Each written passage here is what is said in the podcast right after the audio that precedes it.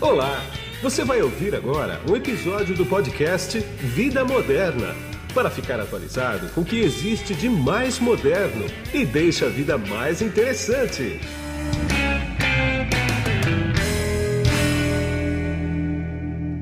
Bom, e quem está comigo nesse podcast aqui é o Wilmar Becker, diretor de vendas para o Brasil da F5. Tudo bem, Becker? Como é que você está? Olá, Guido, bom dia. Tudo jóia por aqui? Obrigado pela oportunidade. Espero que também tudo bem com vocês por aí. Tá tudo ótimo. Eu te agradeço pelo tempo também.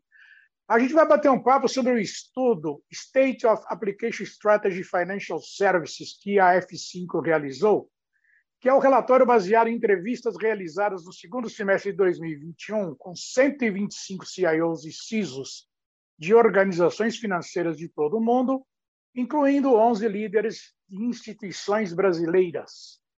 Esses profissionais trabalham em bancos, corretoras de valores e seguradoras, com mais de mil colaboradores e cerca de 30 dos entrevistados atuam, em organizações com mais de 10 mil colaboradores.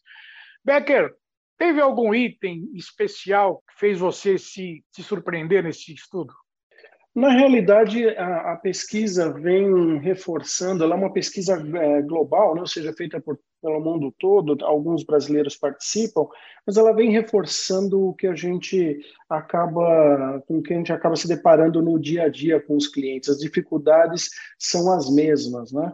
enfrentadas aí as surpresas, as às vezes a falta de, de, de, visibilidade por parte de um executivo desse, que lhe falta ferramentas para ter uma análise mais apurada de algum problema que causou a, talvez a queda do, do, do seu serviço. A grande, se a gente entrar no detalhe da aplicação, você vai ver que mais de, de 57% deles indicam que não tem visibilidade. Quando acontece um problema de, desses, muitas vezes eles acham que é um ataque eles a primeira ah. indicação ah, pode ser um ataque, mas eles não conseguem afirmar com certeza de bate-pronto. Tá? Então tem muita gente aí precisando ainda de ajuda de ferramentas que possam ah, apurar melhor essas informações para eles. Tá, uma coisa que eu, que, eu, que eu vi nesse estudo aqui é que 70% dos entrevistados estão vivendo expansão digital, que você pode traduzir por transformação digital também, né? Uhum. E 57% das respostas indicam que os executivos entrevistados já contam com recursos de inteligência artificial e machine learning. Dá para a gente deduzir também que quem ataca também, tam, também tem inteligência artificial e machine learning, né? Obviamente, obviamente. Os, os, atacantes se modernizam da mesma maneira que os clientes tentam se, se modernizar do ponto de vista de proteção. Né? É, o pessoal vai elaborando cada vez mais o seu formato de ataque. E muitas vezes nós vemos hoje, inclusive, eles trabalhando em, em, cadeias, né, como se fossem fornecedores. Um primeiro atacante que consegue uma base de dados, ele, essa é a primeira fase. Ele vende isso no mercado para uma, uma, segunda é, tipo de, de atacante aí que vai validar essas credenciais em alguns tipos de plataforma, geralmente por intermédio de uso de robôs para fazer esse tipo de coisa.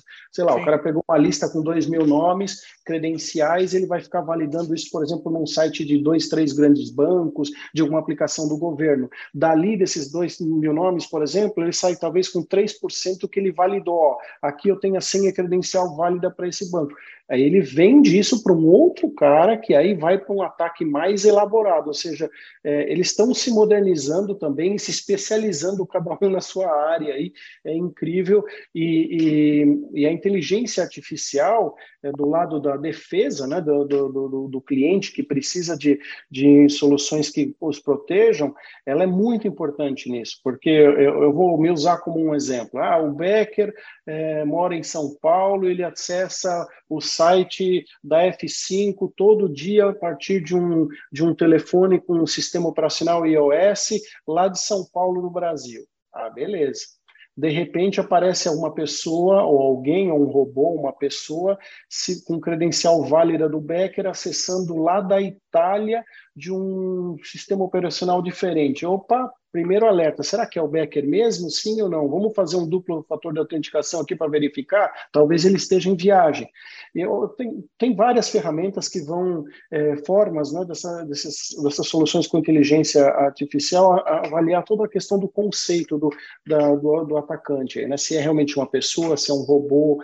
É, muitas vezes eles observam, inclusive, a rapidez com que você coloca o teu login e senha dentro de uma aplicação é, como é que é o movimento do mouse na tela do Sim. computador que você está usando para identificar uma pessoa ou um robô. É, depois, a localização onde você está, é, o dia e horário, o que, que você está tentando acessar. São coisas que você acessa costumeiramente ou não. É uma coisa nova. Você está num local que você nunca esteve antes e assim hoje, então, essa, essa inteligência consegue também é, ajudar a evitar os, o, esses ataques. Né? Infelizmente... É, desculpa, Guido. Infelizmente, a gente percebe que muitas vezes ainda o lado fraco dessa questão toda são, é, são as pessoas. Apesar de todas as ferramentais que se implementam e tudo mais, a, às vezes um, um, vazamento de uma senha dessa é por reuso de senha, por, por mau uso dela. Então, isso é o ponto fraco da, nesses ambientes. É, na minha opinião, sempre é o ser humano que é o elo mais fraco, cara, porque tecnicamente, tecnologicamente, a coisa é bem travada, né? Uhum. Uma coisa que me, que, me, que me surpreendeu nessa pesquisa aqui: são 98% dos entrevistados afirmam não contar com insights necessários para atuar de maneira preventiva e preditiva contra falhas de ataques. Isso é crítico, né, Beger? É o que eu comentei, né? Eles, na é. realidade, no primeiro momento, lhes falta visibilidade, né? O que é que está acontecendo de fato, né? É, entender se é um, é, um, é um problema, talvez, em banco de dados, é um problema é, de uma ferramenta é de, de segurança, é um ataque, é uma, um problema de performance de, de alguma das soluções. No primeiro momento, esse, esse, esse trabalho né, de identificar é, onde que está acontecendo, o que, que está acontecendo para que possa se ter visibilidade e, e, e, resolver o problema com rapidez, muitas vezes é, é lento, demora bastante para acontecer. Desses 98%, Guido, é, ah. a, gente, a gente depurou na mesma pesquisa que 58% deles não conseguem, depois do problema, né, não conseguem identificar a causa raiz, o que aconteceu. Ele para, resolve, reseta tudo, mas depois que resolveu tudo, onde que foi o gatilho? O que que diz? Pois é. Muita gente não consegue, tá? Entendi. Quer dizer, também é uma coisa crítica, né? Quer dizer, você sabe que teve o dano, mas você não sabe o que aconteceu. Quer dizer, pode acontecer de novo, então, né? Se você não exatamente. identifica a origem, né? Exatamente, exatamente.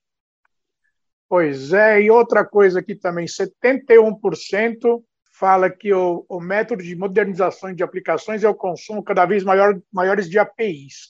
As APIs são um problema hoje, né? Porque elas acabam virando porta de entrada, né, Becker? É, exatamente. as APIs, na realidade, elas facilitam muito essa digitalização das aplicações. Né? É a forma é. com que todos esses sistemas se comunicam, conversam, trocam informação entre, entre si. E, como você bem mencionou, se não bem protegido, também pode ser uma porta é, para um ataque, porque, um, como a gente comentou antes, um atacante também se especializa, se estrutura e ele pode muito bem criar uma ferramenta que, se, que pode ser uma, uma, uma, aplicação tentando se disfarçar de uma API comunicando com, com talvez um, um banco. Um, uma, uma aplicação muito conhecida no Brasil atualmente que a, base dela principal são as APIs, é o, é o Pix. Né? Então, Sim. esse todo mundo conhece. Se você falar API, a gente assusta. Muita gente não conhece, nunca ouviu falar essa sigla, mas Pix eu tenho certeza que todo é, mundo já ouviu exatamente. falar. Então, só para a gente entender é, o que corre por trás desse, dessa, dessa solução de, de pagamento aí, é que, entre todos os bancos, são justamente as APIs, né, que são esses protocolos de comunicação entre todos eles para poder fazer esse pagamento mais rápido, ágil e seguro. Né? Então, é, se não tiver segurança nesse ambiente aí, com certeza pode ter alguém tentando se passar por uma instituição financeira para roubar seus, seus dados e, fazer um mau uso aí, né? Exatamente. E a, e a, e a nuvem, Becker? Como é que, na tua visão, está a nuvem hoje? Tanto faz híbrida, ou privada, ou pública? Né? Quer dizer, Ela... como é que o mercado está enxergando isso? Ela é uma realidade. É, Sim, é, sem dúvida. Isso, isso, aconteceu, né? Virou, viramos essa página. A nuvem é uma realidade, está acontecendo em vários segmentos da indústria, é, desde o setor público, bancos, varejo, todos eles. Mas ela tem sido assim uma, a, a, é, um desafio para muitos deles. Né? A, a, é. gente, a gente percebe que empresas com aplicações mais antigas, as aplicações com legadas, nós chamamos, elas têm uma muitas vezes uma dificuldade muito grande em tentar é, fazer o que eles chamam lá né, de, de, é, lift and shift, ou seja, eu quero não vou mexer na minha aplicação, não vou me reescrever é. o código dela, eu quero simplesmente tirar ela da minha infraestrutura e jogá-la na nuvem. A gente percebe alguns casos de clientes nossos que cada 10 aplicações que eles tentam fazer isso, nove voltam porque não, fun não, funciona. Então, ele precisa tomar uma ação de ou reajustar o código, ou reescrever, adaptar para poder fazer essa, essa migração para a nuvem. Tá? Então, é, tem sido uma dificuldade é, em alguns ambientes, principalmente os legados, mas também tem sido uma surpresa em alguns casos do ponto de vista de custo. Né? É, tá. Eu já tenho é, histórico de clientes que nasceram na nuvem, 100% na nuvem e agora investindo em infraestrutura própria. Ou seja, porque ele percebeu que o modelo híbrido né, é, talvez economicamente seja a melhor solução para eles. Nem, nós não temos visto é, mais o pessoal ir nos dois extremos, só nuvem ou só no próprio, o modelo Sim. híbrido tem sido a, a, a, regra, digamos assim. Tá? É, por que eu te perguntei isso? Porque eu estou vendo no estudo aqui que 77% dos entrevistados eles afirmaram que continuarão investindo em ambientes on-premises, né? Ainda, sim, com certeza. É, é a, a, grande, a grande, o que levou a essa resposta do pessoal é, é realmente a questão de, de, proteção, preocupação com os dados mais críticos. Né? Então, pois é. O pessoal ainda tem a percepção de que se eu manter aquela informação mais crítica dentro de casa, eu estou mais seguro. É, não quero aqui nem afirmar que está certo ou errado, mas é, é sim uma, uma tendência que nós temos é, percebido. É uma realidade, não tem jeito. É uma realidade, é uma realidade, tá? É, o pessoal atuando dessa maneira, sim. Principalmente banco, né? Banco e financeira, né? Sim, sim. Os bancos e, e saúde também, sim. né, Becker? Porque o, a saúde também é tão crítica quanto um dado de banco, né? Até Exato. mais. Exatamente, exatamente.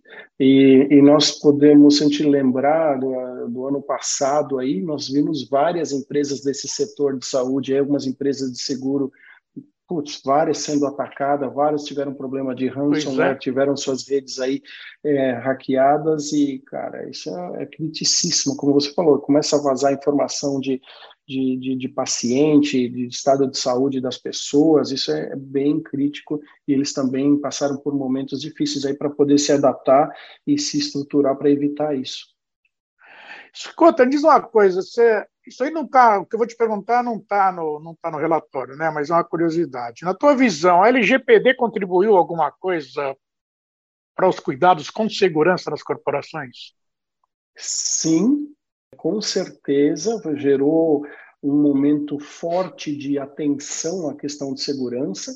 Nós vimos nos anos recentes aí uma troca muito grande de profissionais da área de segurança em várias empresas do setor. Né? Sim. É, uma troca de cadeiras, CISOs, né, trocando de emprego, putz, com uma frequência altíssima. O cara era contratado na empresa A, apresenta o plano dele, faz análise do que precisa ser investido, solicita um orçamento de, de X mil dinheiros lá para poder fazer aquele investimento, a empresa aprova para ele 20% daquele orçamento. É, é o normal. Aí, aí o cara é atacado, e quem é o culpado? Ele. Preciso. Ele que foi o cara ruim, ele que... Então troca. E, eu, muitos passaram por isso. E agora, recentemente, conversando com, com alguns, que a gente tem, tem bom contato com muitos deles no mercado, né? É, outro dia, num almoço com um deles, ele falou: Cara, pela primeira vez eu estou entrando na empresa que o atacante aprovou meu orçamento eu não preciso mais submeter para o presidente da empresa o meu pedido, porque o ataque foi tão forte, tão pesado, que está tudo aprovado. O que eu quiser fazer, eu é, posso fazer. É, é. Então, Vai pela dor, né? foi pela dor. Muita gente está indo pela dor. É, eu, eu honestamente não tenho visto a LGPD ainda atuar com as multas pesadas que estão prometidas. É. É, principalmente, no, principalmente no setor público, que a gente viu muito vazamento aí em várias entidades, né? Eu acho que o dinheiro troca de bolso nesse caso, então por isso eu estou vendo tanta, é, tanta é, multa sendo divulgada aí, mas sim, sem dúvida foi um fator que acelerou as duas coisas, a LGPD e, e em paralelo nós tivemos a, a, a, pandemia que forçou muita gente para o trabalho remoto, que era um outro gap gigantesco de segurança. Sim, então, sim foram, foram dois, dois, é, dois requisitos que aceleraram muito o mercado de segurança no Brasil, com certeza. Sem dúvida. Para a gente terminar agora, eu vou pegar um gancho que você me deu aí da pandemia, né? Foi todo mundo uhum. para casa, aquela coisa toda. E eu quero tocar em dois assuntos com você. IoT uhum. e porque a, os computadores em casa estavam ligados na mesma rede da Smart TV, da babá eletrônica, do ar-condicionado, enfim, que não tinham segurança, não tem segurança nenhuma, né?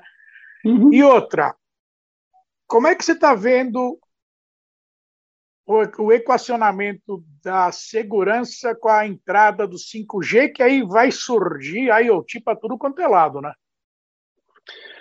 É, o, o, a implementação do 5G, ela ela ela está tá num, num, momento bem aquecido na, nas operadoras. A grande preocupação de todos eles é justamente isso que você está comentando, né? É, porque vai se abrir é, uma, uma, questão de, de, de, banda muito grande nesses micropops e a estrutura dessa é, o desenho dessa rede, né, dessa infraestrutura, comparado às redes anteriores, o 4G, o 3G, tem um conceito totalmente diferente. É, é, aqui é, é, um ambiente, quando a gente fala de, de, da aplicação, de como é desenhado tudo isso, são ambientes de, eu vou usar um termo técnico, talvez espanta algum um pouco, tá? Que é um ambiente de, de, de Kubernetes, de microaplicações. Sim. Quem está muito mais ambientado com esse tipo de solução é o pessoal da área de TI das operadoras. Eles têm isso, essa vivência no dia a dia, quando Sim. estão desenvolvendo suas aplicações. Mas o pessoal da área de backbone está aprendendo a se ambientar com esse novo ambiente, com esse novo tipo de solução.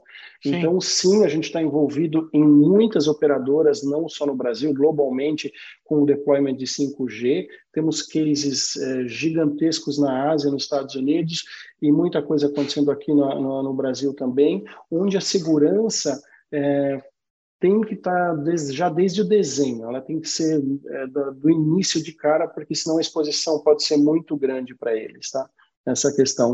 É, então, é, sim, estamos envolvidos. E quando você comenta né, das redes é, abertas aí, né, muita gente conectando a, máquina corporativa numa rede aberta, sem dúvida, isso foi, foi um fator que também é, foi bem delicado para muita empresa. Aí foram portas de, de, de falhas aí de segurança, é, onde então começaram a se, se implementar os acessos seguros, as VPNs, é, duplo fator de autenticação para os funcionários e tudo mais, porque imagina é, a, a, a, porta aberta que estava aí, né? Então, é bem delicado. Imagino. Becker, eu quero agradecer bastante o tempo que você é, despendeu comigo aqui. Eu sei que a tua agenda é bastante concorrida. Muito obrigado, viu? Guido, eu agradeço muitíssimo o bate-papo contigo, é sempre bem interessante a conversa contigo. Espero que, que as pessoas tenham gostado aí da, da conversa e fico à disposição Sempre que houver algum tema aqui de interesse, a gente está aqui para poder ajudar e tentar colaborar. Tá bom. E aqui é Guido Orlando Júnior, diretor de conteúdo e editor do portal Vida Moderna, que você acessa em www.vidamoderna.com.br. Tchau. Você acabou de ouvir um episódio do podcast Vida Moderna. Assine grátis nos apps Spotify, iTunes Deezer, Tuning, Google Podcast e Android Podcast.